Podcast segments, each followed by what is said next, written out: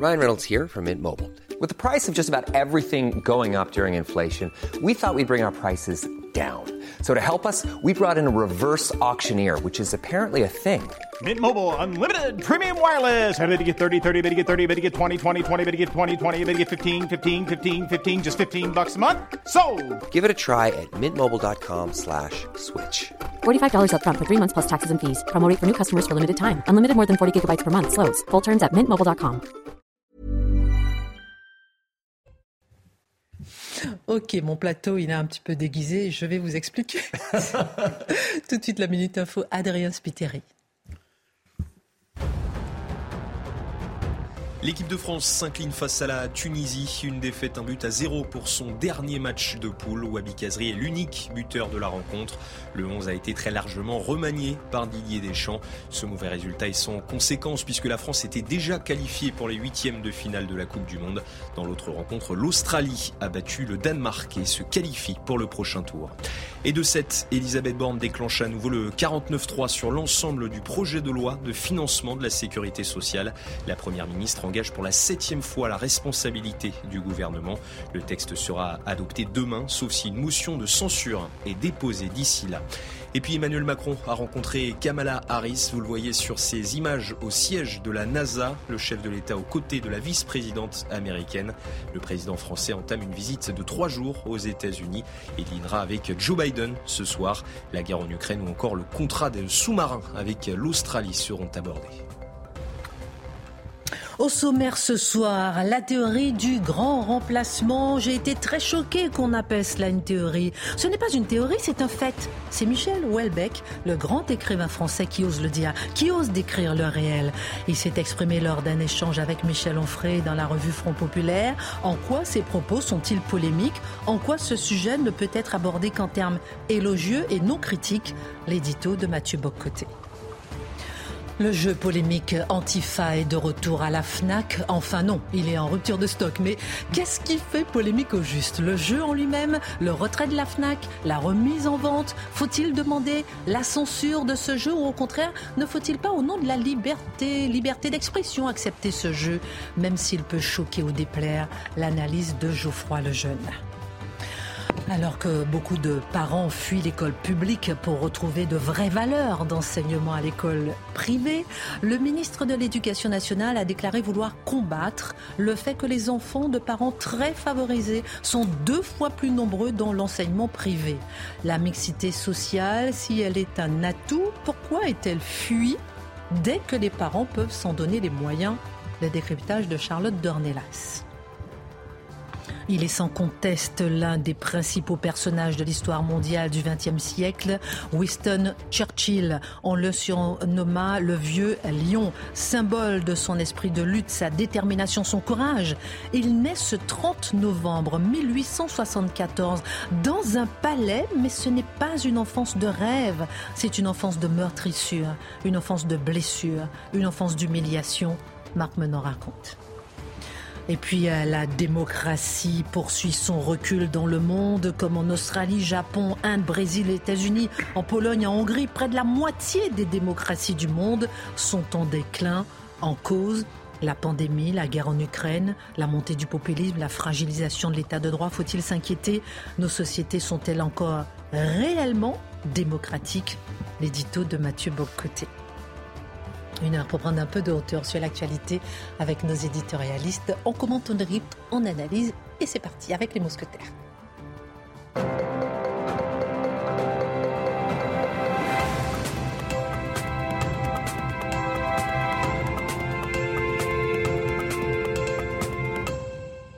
Geoffroy le jeune est avec nous.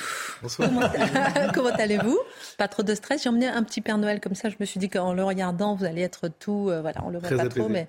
Bah non, mais moi, c'est ma deuxième fois ici et la deuxième fois est aussi impressionnante que la première. Bon, ça va bien se passer. Allô Gérard Darmanin, il m'a dit que ça va bien se passer. Avec, avec le Père Noël, c'est toujours un peu hot. Oh, pas mal, pas mal, pas mal. Alors, j'ai emmené une petite décoration parce qu'à partir de demain, c'est l'avant. Et avec ici, tous les soirs, on va tirer donc un, je- un, un petit euh, tiroir, voilà. Et vous saurez, donc je vais montrer un petit peu, je vais vous poser une question et celui qui trouve la réponse aura un petit cadeau. D'accord Bon, Charlotte, je vais quand même vous donner deux, trois réponses. Petite solidarité féminine. En tout cas, c'est à partir de demain, nous, on fête Noël. Et c'est comme ça. Et l'avant commence demain. Et vous, vous êtes maman Noël Oui, je suis. Mais- Oui, mère Noël, c'est ça, on va dire ça. Excellent. Moi, alors, Mathieu, genre, je mets, ça, ça, ça va, tu veux être sage Tu attends un petit peu, je te mets de côté. Hein Juste qu'on puisse travailler quand même un peu. Il y a Mathieu qui se dit, elle est complètement dingue. Un échange entre Michel Onfray et Michel Houellebecq fait polémique. Le philosophe et l'écrivain ont discuté de la décadence de l'Occident, à lire dans la revue Front Populaire, mais Michel Houellebecq a confessé qu'à son avis, la théorie du grand remplacement n'est pas une théorie, mais un fait. Mathieu Bocoté, pourquoi cette déclaration fait bondir certains? Ben, D'abord, c'est le fait que Michel Onfray lui, euh, que dis-je, Michel Houellebecq Bec. lui-même s'empare de cette formule. Michel Houellebecq, ce n'est pas n'importe qui. C'est le plus grand écrivain français contemporain, Euh, bien plus grand, par exemple, qu'Annie Ernaux, la rédactrice qui a eu par hasard, si je- pour une raison qui m'a échappé, le prix Nobel de littérature. Houellebecq aurait dû le recevoir, évidemment. Je pense que tous ceux qui savent lire en conviennent. Une fois que c'est dit, Houellebecq, c'est le grand écrivain qui a pensé, qui a écrit, qui a médité sur la fatigue occidentale. D'un livre à l'autre, il explore nos ressorts brisés, il explore notre spiritualité épuisée, il explore notre capacité d'agir qui s'est effondrée, il explore notre nihilisme.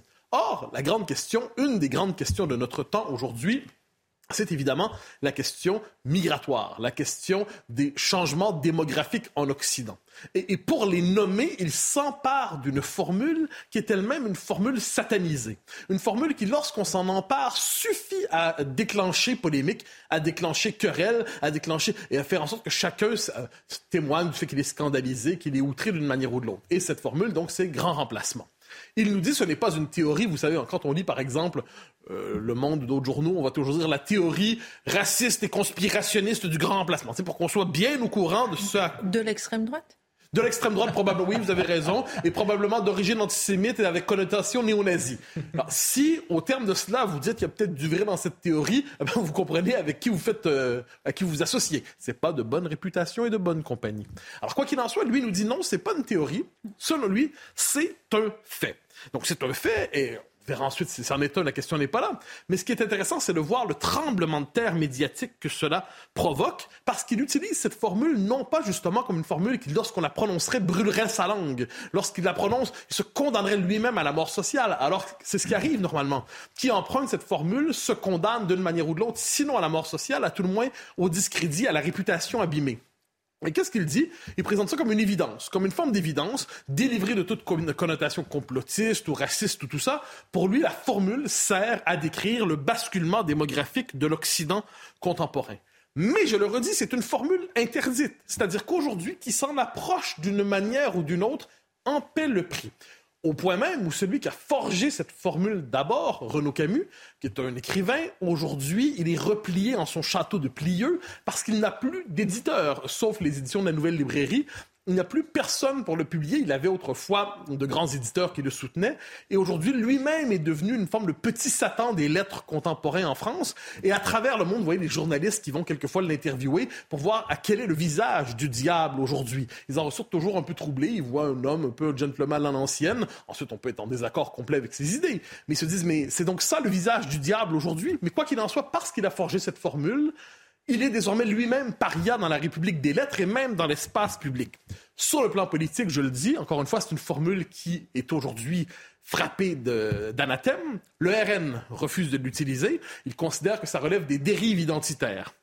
Euh, Valérie Pécresse s'y est essayée. Elle a voulu s'emparer de la formule, mais ça a brûlé ses doigts, au point même où elle a dû faire pendant une semaine une séance de rétropédalage pour dire qu'elle n'avait pas dit ce qu'elle avait dit, même si elle l'avait dit parce qu'on l'avait mal compris. Appelons ça le, le méthodologique. Ensuite, à gauche, évidemment, c'est la formule de, euh, pour exploser quelqu'un, c'est la formule d'accusation par excellence. Et à travers tout cela, à travers tout cela, au-delà de cette formule qui a ses limites, au-delà de cette formule qu'on peut accepter ou non, il y a une réalité, qui est celle des changements démographiques, qu'il est de plus en plus difficile de contester. Alors, comment expliquer le malaise autour de cette formule qu'ose utiliser euh, justement Michel Houellebecq bah, Depuis quelques années, il faut bien voir que dans le système médiatique, c'est la formule, c'est pire encore qu'extrême droite. Hein. C'est-à-dire quand on utilise cette formule-là, c'est la formule pour marquer véritablement quelqu'un au fer rouge, pour dire voyez, s'il s'empare de cette formule, sachez désormais que c'est un ennemi de la République. Et là, il y a les risques de mort sociale, il y a les risques de, de, des sanctions économiques, il y a les risques de sanctions politiques. Bon, tout ça est très réel. Donc, le fait est que chacun intériorise l'interdit autour de cette formule. Et elle devient inversement symbole de dissidence. De quelqu'un qui veut marquer son désaccord avec l'idéologie dominante va s'en emparer d'une manière ou de l'autre pour dire ben, regardez, regardez, moi j'utilise cette formule, je suis en désaccord avec le système. Bon, il y a ça. Ensuite, le problème, c'est qu'est-ce qu'on définit par cette fameuse théorie du grand remplacement? Alors, euh, Renaud Camus, parce qu'on l'évoquait plus tôt, disait pour lui, ce n'est pas une théorie, c'est un fait. Gardons à l'esprit ses adversaires disent c'est une théorie. Et là, voyons les, couches de sens qui s'accumulent. Parce qu'avec le temps, cette définition s'est modifiée. À l'origine, à l'origine, elle désigne exclusivement les changements démographiques entraînés par l'immigration massive dans le monde occidental. C'est ce qu'elle désigne. Donc, à terme, les populations européennes sont condamnées à cause de l'immigration massive à devenir minoritaires en leur propre pays. Ça, c'est la définition d'origine mais elle va évoluer et on peut retracer l'évolution de cette définition. C'est assez intéressant. Très rapidement, on va dire, oui, en fait, c'est une, une théorie conspirationniste et raciste. Alors, c'est intéressant raciste. Donc, on comprend que les populations européennes, on les réduit à leur dimension raciale, la dimension culturelle, la dimension historique est bannie. C'est la, on la réduit à la dimension raciale et conspirationniste. Et là, c'est intéressant. Donc, on, on, dit, oui, le propre de la théorie du grand remplacement, c'est qu'on suppose que des forces organiseraient de manière planifiée la submersion démographique de l'Europe dans une perspective malveillante et ainsi de suite. Si on se retourne un instant vers le concepteur de cette formule, le fameux Renaud Camus, il dit non, je n'ai jamais utilisé cette formule, la notion de grand remplacement dans cet esprit. Mhm. Donc là, à quel moment surgit la dimension conspirationniste si elle est absente à l'origine? Alors, c'est là qu'on retrouve la formule de manière intéressante, quoi qu'on en pense. Au tout début, ce qui était nié, c'était l'existence même des changements démographiques entraînés par l'immigration massive. Ils n'existaient pas. Ils n'avaient pas lieu. Ça n'existait pas. Maintenant qu'il n'est plus possible de nier ces changements démographiques, parce que ça commence à être compliqué de le nier, à tout moment, il faut beaucoup, beaucoup, beaucoup d'audace théorique pour oser le nier. Généralement, ça prend un professeur au Collège de France pour ça. Alors, ou encore un, commentateur politique euh, qui se prend pour un analyste sur une chaîne info pro-gouvernementale, évidemment. Alors, quoi qu'il en soit, quoi qu'il en soit, les changements démographiques sont réels. Mais puisqu'il n'est plus possible de les nier, on associe dans une même formule, donc description des changements démographiques, et théorie conspirationniste. Et dès lors, là, on rajoute le raciste d'extrême droite et tout ça. Donc là, à partir de ce moment-là, la formule est inutilisable, effectivement, parce qu'elle est à ce point connotée que ben, qui veut se réclamer d'une formule aussi frappée, aussi marquée? Je vais vous donner un exemple qui est assez intéressant. Euh, ah, puis en plus, en passant, on va nous dire aussi qu'elle inspire aujourd'hui un terrorisme suprémaciste blanc d'extrême droite. Donc, il y a euh, la tuerie de Christchurch qui était atroce. Euh, de, je pense à Buffalo, si je ne me trompe pas, aux États-Unis, quelques-unes, où l'expression grand remplacement apparaît. Et c'est vrai qu'elle est utilisée par des, des, terroristes suprémacistes blancs qui utilisent cette formule. Et là, par un espèce de jeu d'association exceptionnel, des gens qui n'ont jamais lu une ligne du fameux Renaud Camus sont accusés en fait d'être inspirés secrètement par son esprit qui s'exprime à partir du château de Plieux dans le Gers en disant ah ah de là il a contaminé les esprits partout dans le monde occidental. Ça témoigne plus. Mais, mais, mais s'il y a un attentat islamiste, cela dit, il n'y a aucun lien possible, cela dit, avec le texte fondateur de l'islam. Ça, c'est pas possible. Faut faut le garder à l'esprit. Ça aussi, c'est de la méthodologie progressiste. Euh, je vais vous lire simplement la description qui en est faite, quand je dis pourquoi ça devient un terme inutilisable aussi, la description qui en est faite sur ce, cet endroit qui s'appelle Wikipédia. C'est assez intéressant de voir. Lisez là, lisez la description sur Wikipédia. Je vous lis simplement un petit paragraphe. Vous allez comprendre. Le grand remplacement est une théorie du complot d'extrême droite, introduite en 2010 par l'écrivain français Renaud Camus, et qui, fondée plus sur des impressions que sur des données démographiques réelles, biaisée par une défiance de nature xénophobe et raciste, affirme qu'il existerait en France un processus de substitution de population française et européenne par une population non européenne, originaire en premier lieu d'Afrique subsaharienne et du Maghreb. Et là, je pourrais poursuivre, mais comprenez simplement les termes utilisés. Donc là, on se retrouve avec une formule. Ça n'a rien de sympa, en tout cas. Ben, généralement, on comprend qu'on n'est pas devant des gens recommandables et sympathiques. Alors, moi, je laisse de côté cette formule. Je, fais partie de ceux qui ne l'utilisent pas, pour une simple raison. Pourquoi? Moi, je, je ne fétichise pas les mots. Et lorsqu'une formule est à ce point plombée, lorsqu'une formule, il y a tellement de couches de sens accumulées sur un tel terme. sert à rien de l'utiliser. Eh bien, je, je trouve que c'est inutile. Mais ce qu'il n'est pas inutile de mentionner, cela dit, ce sont les changements démographiques majeurs qui frappent le monde occidental. Or, voilà où surgissent encore une fois les commissaires politiques euh, pro-gouvernementaux. Euh, eh bien, il suffit qu'on dise, par exemple, il y a des changements démographiques majeurs aujourd'hui. On ne parle pas de remplacement. On n'utilise même pas la formule. On ne veut pas utiliser de tels termes. On va dire Ah ah ah Vous parlez donc de grand remplacement. J'ai bien non, j'ai pas utilisé le terme. Ça me dérange pas. Nous savons très bien que vous en parlez. Mais non, pas du tout. Regardez, j'ai utilisé le mot changement démographique. On est devant une forme de neutralité descriptive. Mais ce qu'on veut censurer, en fait, aujourd'hui, derrière la, satanisation de cette formule, c'est la simple description des changements démographiques. Et là, on tombe sur la question de la famille. On nous dira quelquefois deux catégories de Français. On nous dira, oui, mais vous, croyez qu'il y a deux catégories de Français? Pas vraiment, c'est pas la question. Mais si vous nous dites qu'il y a des Français d'origine étrangère, ben, il doit y avoir des Français d'une autre origine, des Français qui issus de la diversité. C'est quoi, il y a des Français issus de l'uniformité, peut-être? Je ne sais pas exactement quel terme utiliser. Mais ce qu'on n'est plus capable de nommer, c'est l'existence d'un peuple historique, tout simplement. En 10 secondes, peut-être une dernière question. Autrement dit, vous êtes en train de m'expliquer que le phénomène auquel réfère l'expression grand remplacement est reconnu à condition d'être célébré ou contesté s'il est critiqué. Ah, Jean-Luc Mélenchon, lorsqu'il parle de la, cré- de la créolisation et lorsqu'il se tourne vers les banlieues en disant l'avenir de la France se trouve dans les banlieues, qu'est-ce qu'il dit? Quand, les institutions européennes disent il la natalité ne fonctionne plus, il faut miser sur l'immigration massive pour assurer le renouvellement de la vitalité démographique française et européenne. Elle nous dit qu'il va y avoir un changement de la composition de la population française. Donc, ce qu'il s'agit de décrire, c'est simplement ce changement démographique majeur, qui ne naît pas d'un complot, d'une conspiration, rien de tout ça, mais ce sont des processus historiques. Mais ce qu'on comprend, c'est que même ce processus de mutation démographique, il n'est pas permis de le nommer. Voilà, telle est la véritable censure autour de cela. Merci beaucoup, euh, mon cher Mathieu, sur ce sujet euh, de Michel Houellebecq et Michel Onfray et du grand remplacement. Alors, dans un instant, on fera un tour de table sur le chauffeur de bus qui a été licencié en Haute-Vienne, euh, qui fait beaucoup parler. On va essayer de comprendre cette inversion de valeur, celui qui a été licencié au lieu d'être félicité. Dans quel monde on vit? On en parlera euh, dans un instant. Euh, avec- et j'ai une petite surprise pour vous, mais en fin d'émission, ça dépend si vous avez été euh, Sage. Exactement. Exactement.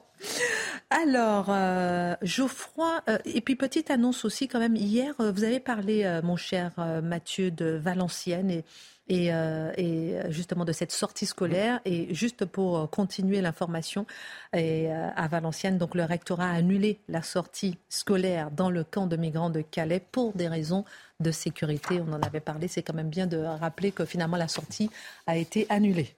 Alors, Geoffroy, vous avez entre les mains le jeu Antifa.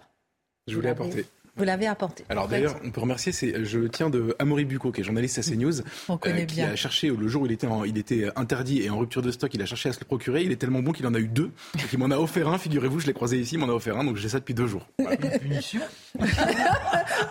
Cadeau On peut le mettre sous l'arbre de Noël. Alors, euh, cela fait ce qui, celui qui fait donc euh, polémique ces derniers jours, qui avait été donc retiré euh, dans un premier temps de la vente par la Fnac et vient finalement d'être à nouveau commercialisé. Est-ce qu'il y avait finalement euh, matière à polémique? Bah, il y a eu un énorme mouvement d'indignation sur les réseaux sociaux et en fait, je me suis plongé dedans du coup euh, toute la journée pour regarder à quoi ressemblait euh, ce jeu et, et pardon de vous surprendre, mais il aurait dû surtout provoquer un immense euh, éclat de rire. En fait, c'est pas haineux ni dangereux, c'est juste ridicule, voire je pèse mes mots, c'est consternant. Je vais vous faire un tout petit peu de lecture. Vous savez, il y a des cartes dans le jeu. Euh, Vous abattez des cartes et puis ça fait des événements. C'est les cartes événements, ça s'appelle, pour faire avancer, progresser l'intrigue un peu. Puis c'est ce groupe d'antifa qui va se constituer contre l'extrême droite. Ces gens, en fait, les gens qui ont conçu ce jeu, je vous jure, vivent dans un monde parallèle, un monde effrayant où il y a des fascistes partout au crâne rasé qui tapent tout le monde avec des barres de fer. Au crâne Euh, rasé et je, je- ah mais c'est précisé partout, bien sûr. Ah bon c'est écrit. Alors je vais vous faire un peu de lecture. Voilà le monde parallèle dans lequel vivent les gens qui jouent au jeu Antifa. Donc euh, ils sont traqués par la vidéosurveillance des mairies. Donc il y a une carte. La mairie installe des caméras. Attention, cachez-vous, c'est très dangereux. Mais heureusement, ils peuvent se réfugier dans des squats qui sont appelés des lieux autogérés, qui sont eux très bienveillants. Ça c'est une carte positive. Ensuite, donc, des policiers les policiers tuent des jeunes dans le quartier des, Mimosas. Voilà comment, comment est appelé ce quartier. Donc c'est un quartier populaire dans lequel la police bac en tête aime à venir jouer les cow-boys. Je cite, c'est entre guillemets, vraiment, c'est écrit comme ça. Euh, les, les, fachos vandalisent, ce ne sont que des citations, j'ai vraiment recopié les cartes. Les fachos vandalisent les fresques de militants humanistes. Il y a des conférences dans ce monde intitulées Shoah, mythe ou réalité, qui y en a une qui est organisée pour dédouaner le nationalisme du poids encombrant de l'histoire. Il y a des skinheads néo-nazis qui organisent un concert, comme si ça arrivait dans la vraie vie, comme si dans la rue on voyait parfois des gens au crâne rasé néo-nazis avec des croix gammées qui font des concerts. C'est évidemment absolument interdit, ça n'arrive pas. Euh, il y a un polémiste islamophobe au racisme décomplexé qui fait des séances de dédicaces. Donc je salue Eric Zemmour qui me regarde peut-être, puisqu'il se reconnaîtra dans cette carte. Euh, il y a des ultra néo-nazis qui investissent un stade et qui agressent ceux qui n'ont pas la bonne couleur de peau. Alors je veux bien qu'il y ait parfois des dérapages dans les stades, mais honnêtement c'est pas non plus toutes les semaines. Euh, les cortèges syndicaux sont agressés par des crânes rasés, alors qu'on a l'habitude de les, manifestations plutôt perturbées par les antifas eux-mêmes. Euh, les salles de prière musulmanes sont dégradées, alors que la dernière fois que c'est arrivé en France, c'était l'imam lui-même qui saccageait euh, sa salle justement pour induire en erreur les policiers, etc. Il s'est fait choper, le pauvre. Euh, des militants anti-IVG empêchent des femmes d'accéder à un centre d'IVG. Ils doivent se battre contre ça. C'est pas arrivé depuis 35 ans en France. Il y a un rassemblement antiraciste, je cite à nouveau, hein, de jeunes venus.e.s affirmer leur solidarité qui a attaqué à la barre de fer. Désolé Marc, l'écriture inclusive. Hein. Et alors, peut-être le plus drôle, euh, il y a des conférences à la fac de militants royalistes pour promouvoir Charles Maurras et Vichy. Quand on connaît l'état de l'université française, la mainmise de la gauche sur l'université française, on sait que cette chose-là, déjà, n'a jamais existé, mais n'existera jamais. Non mais c'est sérieux? Ah, Franchement, je, l'ai apporté pour ça, vous n'allez pas me croire. la vérité, c'est ça. Et on a beaucoup polémiqué, vous savez, euh, l'extrême gauche, etc. En fait, c'est juste ridicule. Alors, quelle leçon retenir de cet épisode? Est-ce que c'est un épiphénomène? Alors, un peu, et en même temps, c'est pas uniquement un épiphénomène. Allons plus loin. Moi, j'ai, si on va plus loin, moi j'ai retenu trois grandes leçons. Déjà, la première leçon, c'est l'absolue décontraction de l'extrême gauche avec la mouvance Antifa. Moi, ils me fascinent. Ces gens, ils sont exceptionnels. C'est-à-dire que, en gros, euh, l'extrême gauche n'a honte de rien et n'a aucun mal à assumer ses démons. Il y a une évidente continuité entre les Antifa et la mouvance d'extrême gauche en France, qui ce soit euh, nouveau parti anticapitaliste, parti communiste euh, et évidemment la France insoumise. on parle donc d'un jeu qui fait la promotion des antifas, un groupe violent pour le coup. Si je reviens dans la réalité, ce sont des gens qui en gros agressent à la barre de fer, cassent des banques, cassent des McDo, qui sont les symboles euh, du capitalisme, euh, et ils sont soutenus soit carrément frontalement euh, en l'espèce sur la question du jeu. Il y a des députés de la France insoumise qui ont soutenu le fait que le jeu devait exister, euh, voire par omission quand il y a des violences, parce que personne ne condamne jamais. On va prendre un petit cas d'école. Je prends un, peu le boulot de Mathieu, mais euh, il fait ça tout le temps. Mais quand il y a un dérapage d'un groupuscule associé à l'extrême droite, type génération identitaire, qui fait des, des, manifestations non violentes mais symboliques, en gros de l'agite propre, notamment en bloquant des frontières, etc. là, à ce moment-là, les médias tendent le micro à tous les gens qui sont à la droite d'Emmanuel Macron pour dire mais est-ce que vous condamnez bien. Et la droite, d'ailleurs, se, se, désolidarise dans la seconde. Et tout le monde condamne évidemment. Donc les militants se retrouvent tout seuls. Quand il se passe la même chose à gauche, jamais, jamais, jamais vous n'entendrez Mélenchon ou quiconque au sein de la France insoumise condamner les antifas qui, par exemple, il y a quelques semaines, euh, sont allés euh, essayer d'empêcher un rassemblement de Jordan Bardella qui était en, en campagne pour la présidence euh, du Rassemblement national. Il y a eu des affrontements avec les gendarmes, il y a eu des blessés parmi les gendarmes. Personne n'a trouvé rien à redire. À la fin, le 1er mai l'année dernière, il y a eu des manifestations assez violentes dans Paris. Il y avait, à la fin de la manifestation, Mélenchon a pris la parole et euh, les poubelles brûlées encore dans Paris, que Mélenchon a dit oui, ce sont des casseurs, on n'a rien à voir avec eux. Euh, peut-être même d'ailleurs, souvent ils font le, coup de dire c'est peut-être même des gens d'extrême droite déguisés en antifa pour venir pourrir notre manifestation. Donc on, et il y a même pire que ça. Il arrive parfois euh, que, la, gauche assume, l'extrême gauche assume de défendre les antifas. Moi j'ai deux souvenirs personnels puisque ça m'est arrivé dans des débats avec avec l'une et l'autre. Alice Coffin, il y a maintenant un an, avait soutenu le fait que des antifas aient brûlé un restaurant et et, saccager pardon, la vitrine d'un restaurant où venait de déjeuner Éric Zemmour à Marseille en disant oui mais les idées d'Éric Zemmour sont tellement nauséabondes que bon on peut comprendre que parfois ça nécessite ce genre d'action. Sandrine Rousseau euh, quelques semaines plus tard à qui je pose la même question dit oui mais c'est pas violent les antifas.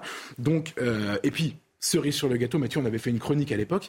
Euh, Jean-Luc Mélenchon nous a expliqué, après l'action symbolique et non violente, je le répète, euh, de l'action française il y a quelques semaines à Stein, vous savez, ils sont allés en protestation contre la plaque euh, qui portait le nom de l'épouse de Mahomet. Ils sont allés dans la mairie, ça a fait beaucoup parler, et il a dit la violence dans le débat public ne vient que de l'extrême droite. C'est exceptionnel. Mais fallait-il pour autant demander la censure de ce jeu? Ne faut-il pas au contraire assumer la liberté d'expression, y compris quand cela peut choquer ou déplaire. Alors pour moi, c'est la deuxième leçon de l'affaire. Euh, aujourd'hui, le, député, le maire pardon, de Perpignan du Rassemblement national, Louis Alliot, a dit Moi, tant que le jeu est en vente à la FNAC, euh, je ne mets pas les pieds à la FNAC. Et en réalité, Louis Alliot est l'exception qui confirme la règle. C'est-à-dire qu'à ma connaissance, pour l'instant, c'est le seul, la seule personnalité politique qu'on peut placer à droite euh, de l'échiquier politique qui a eu ce type de réaction. Sinon, les gens ont critiqué le fait que ce jeu existe, on dit que ce jeu c'était n'importe quoi, que c'était pas normal, etc. Mais personne n'a demandé ni l'interdiction, euh, ni la censure. Euh, en revanche, et c'est là où c'est intéressant, il faut comparer ce qui se passe, euh, quand quelque chose déplaît à la gauche, il est systématiquement demandé qu'il soit censuré, interdit, euh, ou quand quelqu'un d'ailleurs déplaît à la gauche, il faut euh, l'interdire, le censurer, empêcher qu'il parle, voire le condamner, comme disait Mathieu, à la mort sociale. Et, la gauche va jusqu'au bout de sa logique. C'est-à-dire que c'est la gauche qui fait aujourd'hui interdire Finkelkraut, Sylviane Agazinski, Elisabeth Badinter de conférences dans des universités. C'est jamais, ça vient jamais de la droite. À droite, très souvent, vous avez une demande, vous savez, de débat contradictoire qui peut d'ailleurs être parfaitement musclé, c'est normal, c'est les règles du jeu, mais jamais de demande de censure. Donc je, lance ce, débat euh, à la cantonade. Euh, pourquoi la gauche est-elle appropriée à la censure? Pourquoi la droite s'est-elle appropriée à la liberté d'expression? Peut-être parce que, et c'est la seule hypothèse que je formulerai ce soir, peut-être parce que la gauche, se sachant profondément minoritaire dans l'opinion, elle sait qu'elle n'a plus comme moyen d'agir sur les consciences que le moyen justement d'interdire et de censurer. Moralité en une phrase. Dernier mot. Moralité en une phrase. Euh, je vais juste conclure sur, pour moi, la, vraie leçon de l'affaire. C'est que la FNAC, vous savez, a euh, d'abord retiré. Ils ont dit que c'était par précaution. Ensuite, réintroduit le jeu. Pourquoi? Il y a eu ce qu'on appelle en marketing un bad buzz. C'est-à-dire qu'en gros, la mobilisation sur les réseaux sociaux était assez euh, négative pour la FNAC. Ils ont pris peur, ils ont retiré. Mais la contre-mobilisation, à grand renfort d'articles de presse pour dire l'extrême droite a eu la peau du jeu Antifa, était encore plus négative que la première réaction. Donc ils l'ont réintroduit pour ne pas donner l'impression qu'ils cédaient à l'extrême droite. Le jeu, évidemment, est en rupture de stock. Ça va probablement être un succès commercial. D'ailleurs, je vous invite à ne pas l'acheter. Euh, euh, et, donc, ça veut dire que le capitalisme n'a pas de morale, il n'a que des intérêts. Très très bonne analyse. Merci. Euh, on va vous le piquer. on marque une pause à tout de suite. non. Non, mais j'allume mes petites bougies de mes sapins. Vous allez vous brûler. Mais non, mais ce sont des fausses bougies. Mais oh, il y en a une qui s'allume pas vraiment, mais voilà. Voilà, j'ai un peu débarrassé le plateau pour ne pas trop en faire. J'ai mis à côté. J'ai une petite surprise pour vous hein, dans un instant. Euh, la minute info, Adrien Spité. La grippe est de retour en France. La Bretagne et la Normandie ont été les deux premières régions de métropole à être touchées par l'épidémie. Selon la première ministre Elisabeth Borne, la grippe est particulièrement virulente cette année. En France, les hôpitaux font déjà face à l'épidémie de Covid-19 et de bronchiolite. 2022 est l'année la plus chaude enregistrée en France avec une température annuelle comprise entre 14,2 et 14,6 degrés. Jamais elles n'ont été si élevées depuis le début des relevés en 1990. Météo France y voit, je cite, le symptôme du changement climatique. Et puis le procès des attentats de 2016 à Bruxelles s'est ouvert ce matin. C'est la plus grande audience jamais organisée devant une cour d'assises en Belgique. Neuf accusés sont présents, dont Salah Abdeslam, qui avait été condamné en France à la perpétuité incompressible. Cette première journée a été consacrée à la formation du jury populaire. Alors, dans un instant, on parlera de ce chauffeur de bus qui a été euh, licencié. Avec vous, mon cher Mathieu, on parlera de la démocratie aussi qui poursuit son recul dans le monde. Euh, juste avant, euh, le ministère de l'Éducation nationale, ma chère Charlotte, affirme que les enfants de parents très favorisés sont deux fois plus nombreux dans l'enseignement privé qu'au sein d'établissements publics. Le ministre, Papandiaï, souhaite alors combattre cette réalité, surtout au collège. Il estime que l'enseignement doit prendre privé, doit prendre sa part. Alors que les parents fuient le public, est-ce que c'est une punition? Quel est le but recherché en fait, Charlotte?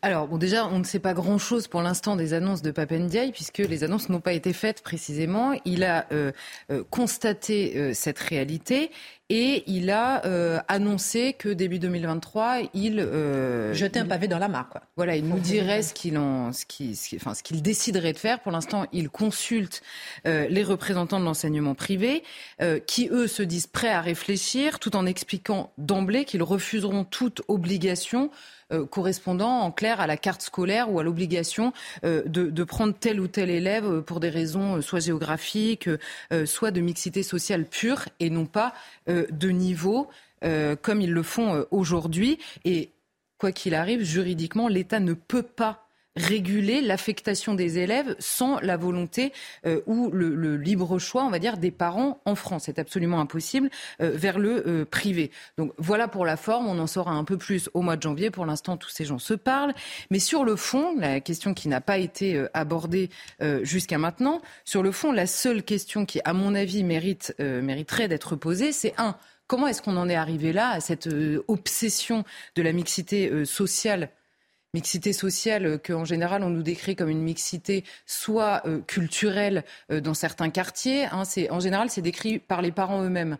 Hein, vous aviez beaucoup d'écoles dans le sud avec, avec des mères d'origine étrangère ou voire étrangère qui expliquaient que leurs enfants c'était plus possible parce qu'il n'y avait plus de petits Français d'origine, comme elle disait, et, que du coup leurs enfants ne parlaient pas correctement le français, ne progressaient plus. Enfin, donc ils sont, ils sont n'expliquaient eux-mêmes. Donc la mixité sociale, c'est un mot très très euh, dilué, on va dire, pour expliquer euh, différentes réalités euh, à l'école. Et donc, comment est-ce qu'on en est arrivé là, d'une part Et ensuite, quel est le but recherché dans cette volonté obsessionnelle de mixité sociale à l'école?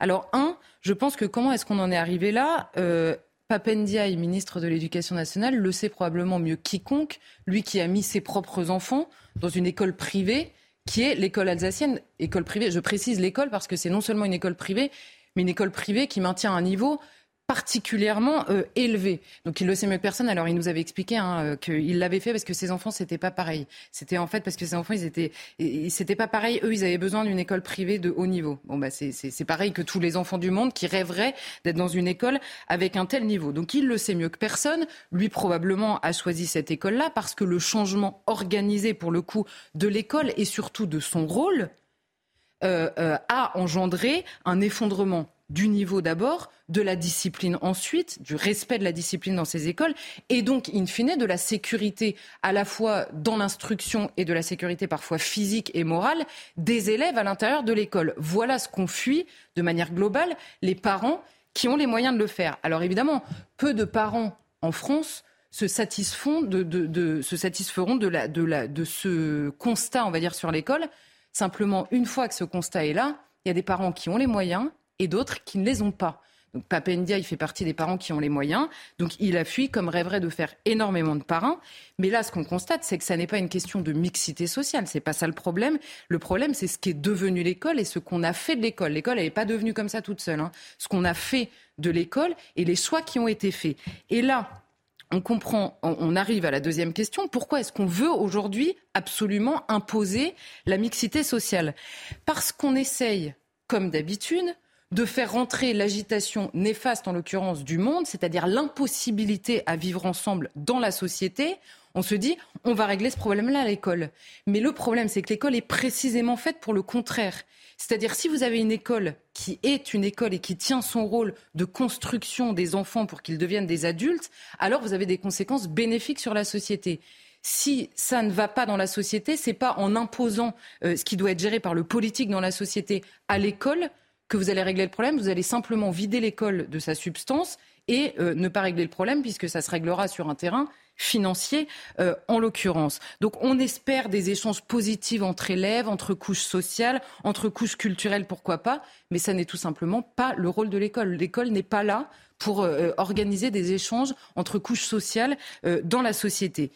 Pire, à mon avis, le constat d'échec de cette mixité sociale à l'école est précisément la conséquence de l'obsession égalitaire dont cette mixité sociale est un euh, euh, des atouts. C'est-à-dire qu'à force de vouloir que tout le monde soit pareil, plus personne n'est rien et certains euh, parents fuient justement cette réalité. Et là, on arrive à une ghettoisation sociale, en effet, dans les différents établissements. Je note que le privé, et d'ailleurs c'est ce qu'ils disent eux-mêmes, le privé historiquement s'est installé dans des quartiers plutôt aisés, dans des villes plutôt aisées, donc c'est assez logique. Mais ce qui ce qui ce qu'on constate sur cette, sur ces disparités, on va dire financières, se constate aussi dans certains établissements publics. N'est-ce pas une bonne chose, Charlotte, que des élèves différents socialement se retrouvent ensemble à l'école pour découvrir des réalités différentes? Alors, ça peut être une bonne chose, mais au regard de ce qu'est l'école, ça n'est ni une bonne ni une mauvaise chose. C'est pas le sujet, en fait, tout simplement. Ça n'est pas le sujet et ça ne devrait certainement pas être le sujet de la question qu'on devrait se poser au sujet de l'école aujourd'hui. Donc, on pourrait poser la question différemment à quoi sert l'école? Et que doit-on vouloir pour elle? C'est-à-dire aujourd'hui, on constate tous qu'il y a un problème. Alors qu'est-ce qu'on doit vouloir pour elle? Alors si l'école sert à instruire des enfants pour leur permettre de devenir, de passer d'enfants à adultes, non seulement instruits, donc libres et intelligents sur précisément ce qu'est le monde, ce qu'est la société et ce qu'on doit en faire collectivement demain, donc intelligemment critiques, finalement.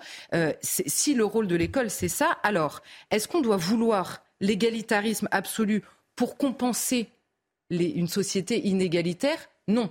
Ça, n'est pas le sujet. Est-ce qu'à l'inverse, on doit vouloir pérenniser les inégalités sociales par le biais de l'école? Non plus, que les choses soient claires.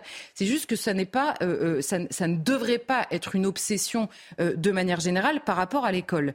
On doit poursuivre à travers la formation d'adultes intelligents, ça c'est le bénéfice, on va dire, individuel de l'école, mais la société tout entière, quand elle réfléchit à ce qu'elle doit vouloir pour l'école, c'est à travers la formation de ces adultes intelligents, tout simplement la poursuite du bien commun de la société tout entière. C'est-à-dire que si vous avez une école qui instruit correctement, c'est bénéfique pour les enfants, mais vous aurez les meilleurs dans toutes les matières et donc les meilleurs pour construire la société de demain. Parce que je vous rassure, il nous faut encore des écoles d'élite parce qu'à la fin, il faut quand même des gens pour construire les avions. Hein, et donc des gens qui savent euh, euh, compter euh, et construire un avion précisément. Donc, euh, euh, donc ce but-là doit être recherché beaucoup plus que euh, l'égalité, on va dire, ou la mixité sociale. Or, ces dernières décennies, l'école n'a été vue que sous le prisme de l'égalitarisme. Donc on a eu la carte scolaire, l'école unique, le baccalauréat euh, bradé entre guillemets, c'est-à-dire sans cesse euh, revu euh, en fonction du niveau global de la population, les notes supprimées parce qu'évidemment hein, casser le thermomètre c'est toujours ce qu'il y a de plus facile, la massification des universités. Vous voyez, je donne plusieurs exemples d'étapes, on va dire, qui prouvent que l'égalitarisme et pas l'égalité a été sans cesse recherché. Donc le résultat, encore une fois, on l'a trouvé, les parents soit qui ont les moyens, soit qui ont le, niveau culturel, ont rattrapé le retard de l'école dans un cas, ou alors se sont tournés vers des écoles qui, elles, ont, fait un choix différent, on va dire, de l'école publique de manière euh, générale. Donc on a euh, en effet quelques écoles publiques et certaines écoles privées qui sont d'abord pas toutes confessionnelles, hein, l'école alsacienne pour la renommée euh, et elle laïque, mais même les écoles privées qui sont confessionnelles ne sont plus aujourd'hui choisies pour des raisons confessionnelles, mais bien pour des raisons de niveau et euh, de sécurité. Mais ce qu'on comprend, c'est que cet égalitarisme dont je parle a déjà eu des effets pervers qui nourrissent aujourd'hui l'inquiétude du manque de mixité sociale. Je m'explique rapidement. Un, ça a provoqué une sévère baisse de niveau. Pourquoi? Concrètement, quand vous voulez être sûr d'avoir un apprentissage correct pour vos élèves, vous êtes obligé, pour passer d'une étape à une autre dans l'apprentissage, de vérifier que l'étape, euh, l'étape 1, on va dire, est saisie par tous les élèves que vous avez en face de vous. Si vous supprimez les notes, les interrogations, vous ne le savez pas. Si et pourquoi vous ne le savez pas? Pourquoi on supprime les notes? Parce qu'on ne veut pas, en faisant la, vérification sur les acquis au niveau 1 avant de passer au niveau 2, on constate quoi? Des différences entre les élèves. Et c'est bien ça que nous ne supportons pas, que les élèves puissent être différents. Donc on a cassé le thermomètre pour tout le monde, et résultat, plus personne ne sait où il en est, et le niveau, évidemment, s'effondre pour tout le monde. Résultat, rien de solide n'est construit chez les élèves, et encore une fois, on trouve les parents qui fuient dans des endroits où euh, où on a précisément envie de continuer ça. La deuxième, euh, la deuxième conséquence, c'est une augmentation précisément des inégalités. Pourquoi? Quand l'école ne fait plus son office d'instruction, alors le poids relatif, on va dire, des cultures familiales, sociales et économiques devient déterminant dans le chemin d'un élève. Si ça n'est plus l'école qui euh, donne à, tous les élèves la même chose en fonction de eux ce qu'ils sont, alors ce sont les parents qui prennent le relais. Certains des parents n'ont pas les moyens ni intellectuels, ni culturels, ni parfois économiques de prendre le relais de ce que l'école ne fait plus. C'est assez logique, mais apparemment, ça n'est toujours pas compris. Ils n'ont pas le temps non plus aussi. Mais comment faire dès lors, Charlotte, pour que l'école retrouve sa vocation et que tous les élèves, finalement, puissent en profiter? Eh bien, un, il faut le choisir d'abord, c'est la première chose. Or, on constate de prise de parole en prise de parole que personne euh, n'a fermement l'intention de choisir de changer de modèle, ou plus exactement de revenir à un modèle d'instruction et non plus de laisser euh, pénétrer à l'école, au lieu d'en faire un lieu sacré où le savoir est transmis, On, a ouvert toutes les portes à l'agitation permanente du monde. C'était ce dont nous parlait Mathieu hier avec toutes les idéologies, enfin pas toutes d'ailleurs, mais euh, avec les idéologies dominantes, on va dire, qui rentrent à l'école. Et vous entendez aujourd'hui le ministre de l'Éducation qui vous dit, alors un coup il vous parle de la mixité sociale, l'autre des inégalités euh, euh, entre les sexes, la troisième fois de l'antiracisme et la quatrième fois de l'écologie. On se dit, ce sont des questions politiques qui méritent d'être discutées entre adultes, précisément instruits, qui sont capables d'en parler parce qu'ils ont acquis un esprit critique à l'école. Si ça n'est pas fait avant, ça devient de la propagande. La deuxième chose pour que l'école retrouve sa vocation, c'est que euh, il existe, un, des différences de niveau entre les élèves et que donc ça nécessite une diversification de l'enseignement et non pas une uniformité au détriment de tous les élèves, sauf ceux qui ont les moyens euh, euh, d'aller ailleurs, évidemment. En clair, si je devais résumer, on va dire, c'est que seule, le seul sujet pour l'école et le seul, la seule vraie égalité que l'école devrait s'imposer, c'est-à-dire la, la nécessaire égalité que l'école devrait s'imposer, ça n'est pas la mixité des élèves, c'est l'égale exigence partout sur le territoire des professeurs dans leur transmission du savoir. Oui, si tous les, tous les professeurs retrouvent la même exigence pour transmettre le savoir et donc sanctionner ce qui n'est pas compris, alors là, il pourra y avoir, euh, à mon avis, un renouveau, on va dire. Merci beaucoup, Charlotte. Je sais que vous avez envie de réagir, tout le monde, mais vous savez quoi? On va, on va réagir tout à l'heure, juste après votre chronique, si vous voulez bien. Quand on va parler justement du chauffeur de bus, on va, parce que ça, ça donne vraiment matière à réflexion. Euh, par exemple, dans Paris, on, on ferme des établissements euh, publics tous les jours, on élargit, on construit des écoles privées tous les jours. Donc ça, pose quand même beaucoup de, questions. On va en parler euh, tout à l'heure avec le chauffeur de bus qui a été euh, euh, licencié parce qu'il a bien fait son travail. petite parenthèse, histoire très intéressante parce qu'il est. On va parler de Winston Churchill qui est né le 30 novembre 1874. Ce lion, cet homme qui, est, qui symbolise la grandeur, la force, la puissance. Et finalement, vous allez nous raconter un, être né dans un palais, mais avec une enfance meurtrie, difficile, faite d'humiliation. Quel palais? L'équivalent de ceux qui appartiennent à la famille royale. C'est unique en Angleterre, avec une famille richissime, un père Randolph Spencer Churchill, qui est marié à une jeune américaine, Jenny. Oh, Jenny, quand on la. Elle est sublime, elle incarne l'élégance, elle incarne la beauté. Que dis-je? La grâce. Et en ce, 30 novembre, que se passe-t-il? Elle danse dans ce palais où la haute société est venue la mirer. Quand elle tournicote, c'est un véritable ballet qu'elle propose.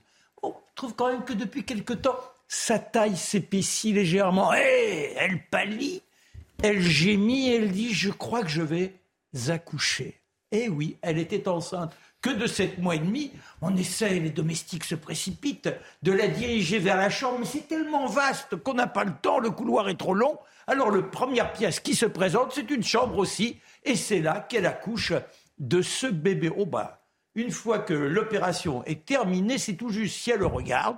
Pourtant, c'est un beau petit bonhomme, bien qu'étant prématuré. Un beau petit Winston. ouais, un beau petit Winston. On lui donne presque un nom, mais elle avait vite, et il est confié à Elisabeth Anne Everest. Ah, une montagne d'affection. Heureusement qu'elle sera là, car les parents n'ont plus la moindre préoccupation pour le bonhomme. Et c'est cette femme qui est là dans toutes ses intentions, qui essaie de lui faire oublier cette solitude. Et il l'écrira quand elle disparaîtra. Elle a été pendant 20 ans mon amie, pendant 20 ans la seule qui pouvait faire attention à moi elle m'était indispensable. Et tant et si bien que quand il apprend, il a 20 ans, qu'elle est en train de disparaître, victime d'une péritonite, il laisse tout, il est alors jeune militaire, il se précipite à son chevet, il l'accompagne. Elle avait été licenciée par ses parents peu de temps avant parce qu'on n'avait plus besoin d'elle. Et lui, avec sa faible, très faible solde de sous-lieutenant, il donnait une toute petite partie afin qu'elle puisse se loger en ayant rejoint ses deux sœurs. Et il lui tient la main, il lui tient la main, il l'accompagne, et elle s'éteint. Il est en pleurs, il est effondré. C'est l'un de ses grands chagrins, mais des chagrins, il les collectionne depuis qu'il est tout petit. À sept ans, on le place à l'école. Ah ben là, la discipline, ça existe. Il n'est pas question d'avoir la moindre manifestation, de ne pas répondre correctement. Et hop, ce sont les verges. Il écrit à ses parents, il est dans un pensionnat, petit bonhomme, il dit venez me chercher. Je ne vous ai pas vu depuis des mois. Venez, venez. C'est elle, Madame Everest, qui lui rend visite. Elle s'aperçoit de quoi? Bien que la peau, elle est déchirée par les verges. Eh oui, c'est un enfant insupportable. On se moque de lui. Il ne court pas avec les autres. Le cricket, ça ne l'intéresse pas. En de temps en temps, petit bougre, il saute dans l'eau, il nage tout seul. Voilà son seul exercice. C'est un garçon intolérable et les autres qui se moquent de lui car il a un zozotement. Que de souffrance. Les parents, apprenant quand même qu'il est lacéré par l'électrique, changent d'établissement, mais ça restera extrêmement douloureux et forcément, il traînote au niveau des classes il a des notes anémiques.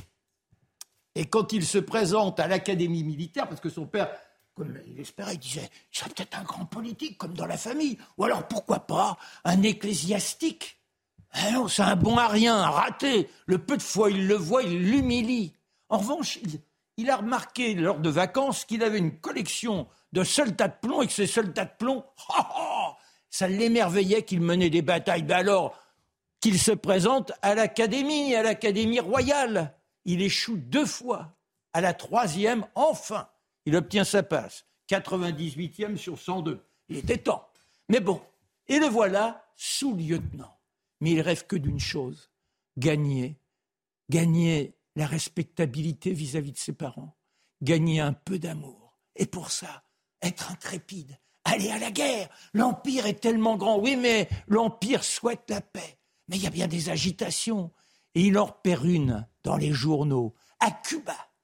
Le peuple s'est levé contre ceux qui les flagellent depuis maintenant des siècles, les Espagnols. Alors, il s'engage, il prend un congé, car l'aristocrate, en ce temps-là, quand il est jeune officier, il dispose de cinq mois s'il le souhaite. Et le voilà, avec sa tenue militaire, tout fiero, à côté du colonel Lopez, il assiste à la tentative des Espagnols de mater la révolte, ça échouera, mais lui, il se révèle. Il se révèle comment? Eh bien, comme correspondant de guerre. Et c'est ainsi que quelque temps après, on le retrouvera en Inde, où là encore, il se distingue. Enfin, enfin, oui, il est respectable, respecté, mais son père est mort déjà depuis des années. Il lui dédiera néanmoins un livre. Merci beaucoup. Pardon. Qu'est-ce que vous vouliez dire par rapport à tout à l'heure? Bah, Déjà, une chose, c'est que les écoles privées, oui, mais il y en a d'aujourd'hui qui sont les écoles coraniques, qui sont tout sauf un, élément pour euh, instiller le libre arbitre aux uns et aux autres, et puis l'écriture inclusive que nombre de professeurs ne cessent de diffuser en contagion. Vous voyez, c'est un, les bases pour essayer de redonner à certains le bon élan et le goût de notre culture. Alors on va parler maintenant de ce qui se passe à Bilange en Haute-Vienne avec ce chauffeur de bus qui a été licencié pour faute grave. Ça faisait 17 ans que Damien Tabar, un sexagénaire, chauffeur de bus scolaire, il connaissait les élèves depuis le primaire, il les emmenait, il les déposait à chaque fois à l'école. Il déposait cette collégienne devant chez elle. Et ce qui l'empêchait, cette petite jeune fille, de faire 650 mètres à pied dans la nuit avec, sur une petite route dangereuse. Et cet homme a été licencié, soutenu par les habitants, heureusement. Et les, enfants beaucoup pleuré parce que les enfants le connaissaient déjà depuis très longtemps. Mais surtout, la question que j'ai envie de vous poser, c'est est-ce qu'on on est dans un monde d'inversion de valeurs? Est-ce qu'on est licencié pour avoir, au lieu d'être félicité, on est dans un monde où l'humanité, le sens de la responsabilité est bafoué. Cette histoire nous bouleverse parce que c'est quand même juste incroyable qu'on voit qu'on manque de chauffeurs de car. Il y en a un qui fait très bien son boulot, il est licencié, il va devant les prud'hommes. Geoffroy le jeune. Vous savez, dans notre, euh, dans notre droit, il existe la possibilité, quand on en a marre de son boulot, mais qu'on a envie absolument de toucher ses indemnités de départ et le chômage, de faire ce qu'on appelle un abandon de poste. C'est-à-dire que vous venez plus bosser et au bout, je crois, de trois mois, on peut constater que vous n'êtes pas venu et ça équivaut à un licenciement. Vous avez le chômage. C'est pas une démission. C'est plus avantageux qu'une démission. on a toléré ça et on fait ce que vous venez de raconter avec le chauffeur de bus. Donc l'inversion de valeur, elle est clairement établie.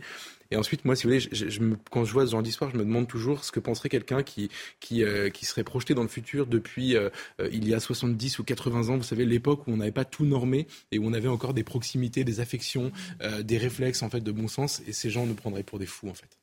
Oui, ben, en fait, Geoffroy vient de dire l'essentiel, je crois. L'esprit bureaucratique, la, volonté de tout codifier, de tout normer, de tout encadrer juridiquement, ça vient détruire l'esprit de communauté, ça vient détruire l'esprit de proximité, ça vient étouffer la vie sociale, ça vient la dévitaliser. L'humanité. Oui, non, c'est l'humanité avec la part de proximité, le fait qu'on le connaît. Moi, la petite, elle sort un peu plus tard de l'aide. Donc, on, on imagine toute une série d'histoires. Elle sort plus tard de la maison, on va l'attraper au bon moment, on la dépose au bon moment, sa mère est là, elle n'est pas là. Donc, ça, les, codes élémentaires de la vie sociale sont détruits par la bureaucratisation et les processus administratifs au point de s'en gaver. Et ça, on en voit, c'est un exemple parmi tant d'autres.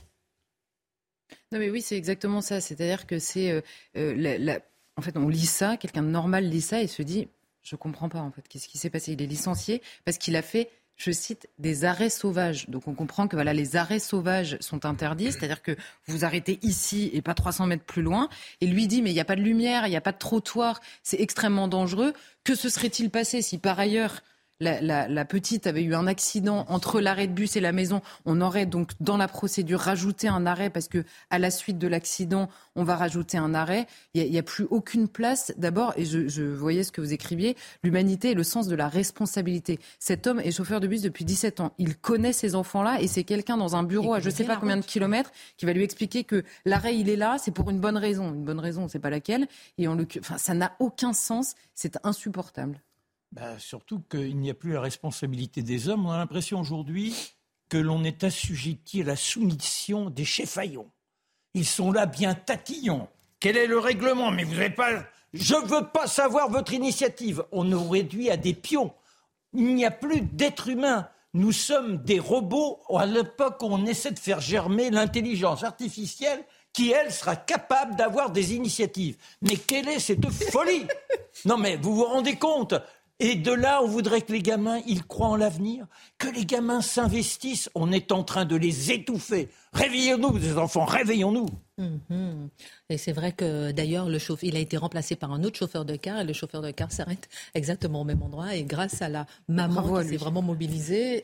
Euh, et, et, on n'arrête pas de tomber sur ces bornes. Vous savez qui nous arrête? Vous êtes là devant un guichet, le gars il dit bah, l'heure, bah, au moins il obéit. Il n'y a plus que ça. Ah ben moi je veux pas savoir. Sinon, sinon, eh bien, ma hiérarchie va me tomber dessus pas la moindre initiative. Mais ça se répand dans toute la société. Vous savez, il y, a une tradition, par exemple, les commerçants parfois mettent de côté des choses qui ne qui vont pas vendre euh, une fois un peu après la date de péremption. C'est terminé maintenant parce qu'ils n'ont pas envie d'aller en prison au cas où vous êtes intoxiqué par un morceau de viande. Bah, c'est un délire quand même. Et tout le monde a faim. Bien sûr. voilà, exactement, en pleine crise. Merci en tout cas pour votre regard et puis encouragement à ce chauffeur de car, Damien Tabar, euh, qui euh, va passer donc au prud'homme et on l'encourage vraiment évidemment. Alors, le think tank IDEA euh, voué à la promotion de la démocratie, publie son rapport annuel et s'inquiète du déclin de la démocratie dans le monde. Non seulement les régimes autoritaires se multiplieraient, se consolideraient, mais les démocraties elles-mêmes, comme les États-Unis, comme la Pologne, s'affaibliraient. Alors, Cher Mathieu, faut-il s'inquiéter avec ce rapport ou bien se questionner sur ses mises en garde? Mais Moi, je me questionne. est-ce que tout fout le camp, si vous permettez l'expression? Oui, mais depuis, la nuit des temps. Depuis la nuit des temps, donc ça, c'est réglé. Ça, toujours mal, ça s'est toujours mal passé, comme disait Bainville. Non, euh, moi, en fait, je confesse, ce qui m'exaspère, bien franchement, je commencerai sous le signe de l'exaspération, c'est le genre de conseil qui nous vient de tels instituts, de tels think tanks, qui nous vient dans ce cas-là de, Stockholm, parce que bon, il nous met en garde. Les, autocraties se multiplient dans le monde. C'est un fait, c'est factuel, c'est exact. Il nous dit certains facteurs de euh, fragilisent la démocratie. La pandémie, je veux bien, la guerre en Ukraine. Mais là, ça poursuit la montée du populisme et la fragilisation de l'état de droit. Et moi, je m'arrête sur ce point-là parce que là, ça devient intéressant. Parce que j'ai lu ce rapport qui, bon, c'est sur le site, c'est en anglais. Et là, on nous dit fragilise la démocratie. Mais on comprend que leur conception de la démocratie, ce n'est pas un système politique qui organise la concurrence entre plusieurs forces légitimes et qui respecte les libertés publiques. Ça, c'est la démocratie libérale. Donc, leur conception de la démocratie est beaucoup plus orientée, beaucoup plus orientée dans une perspective que l'on dirait progressiste aujourd'hui. Et que disent-ils un des principaux dangers? Parce qu'à la rigueur, qu'on nous dise que l'Inde devient de plus en plus autoritaire, c'est vrai, la Russie, il n'y a pas de doute. Mais là, on se met, on, nous invite à nous inquiéter du sort de la démocratie en Europe occidentale et, aux et, aux États-Unis. Et qu'est-ce qui met en danger la démocratie dans ce coin du monde? Je vous le donne surprise, c'est la montée des populismes d'extrême droite. Et ça, comme d'habitude. Alors là, qu'est-ce qu'on nous dit? Que l'expression de la volonté populaire dans les pays occidentaux qui donnent des partis que le système nomme populistes ou extrême droite, mais qui eux-mêmes ne, ne se qualifient jamais, jamais par eux-mêmes de populistes ou d'extrême droite, populiste, ça arrive, mais d'extrême droite, jamais. Eh bien, la démocratie, aujourd'hui, serait malade des préférences populaires la démocratie serait mise en danger parce que les peuples ne voteraient plus pour les partis autorisés. La démocratie serait fragilisée parce que les peuples décideraient de pratiquer la rébellion électorale pour voter pour les proscrits du système.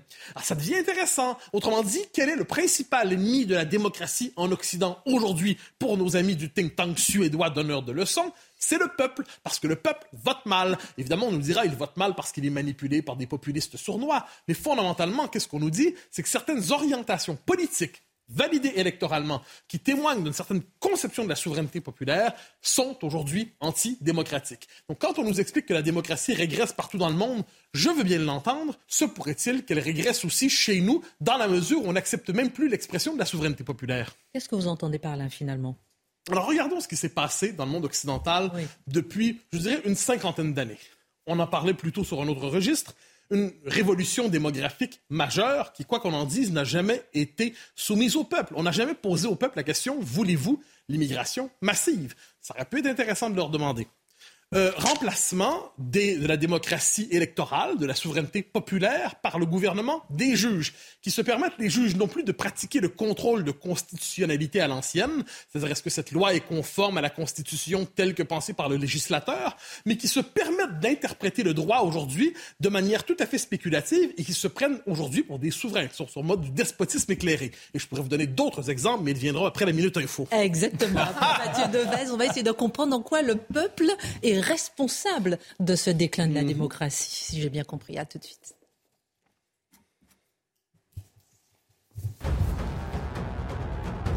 Emmanuel Macron accueilli à Washington comme un allié vital des États-Unis. Ce sont les mots de Kamala Harris. La vice-présidente américaine a reçu le président français au siège de la NASA. Une réunion de travail sur la coopération spatiale. Emmanuel Macron souhaite notamment établir de nouvelles règles avec les États-Unis concernant la conquête et l'exploration de l'espace. Elisabeth Borne déclenche pour la septième fois l'article 49.3 de la Constitution. La première ministre a engagé la responsabilité de son gouvernement sur l'ensemble du projet de loi de financement de la sécurité sociale. Dans la foulée, la NUPES a annoncé qu'elle déposerait une nouvelle motion de censure. Première défaite pour les Bleus lors de la Coupe du Monde de football au Qatar. La France s'est inclinée 1-0 contre la Tunisie. Un but de Wabi Kazri et dans les arrêts de jeu, les Bleus ont cru à l'égalisation, mais le but d'Antoine Griezmann a été refusé pour une position de hors-jeu. Une défaite sans grande conséquence pour l'équipe de France. Les Bleus restent premiers et qualifiés pour les huitièmes de finale. Malgré sa victoire, la Tunisie est éliminée.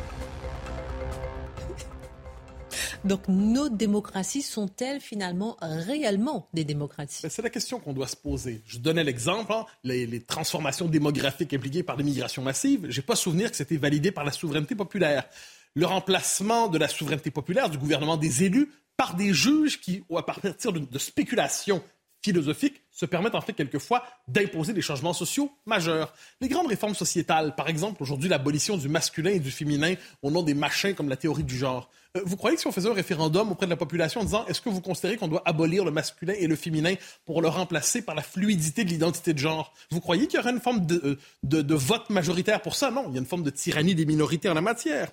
Euh, et on pourrait multiplier les exemples, euh, le déploiement d'une bureaucratie qui s'étend, s'étend, s'étend, qui se substitue encore. Vous le donniez la, la petite discussion qu'on a eue sur le chauffeur d'autobus, c'est une négation du sens commun.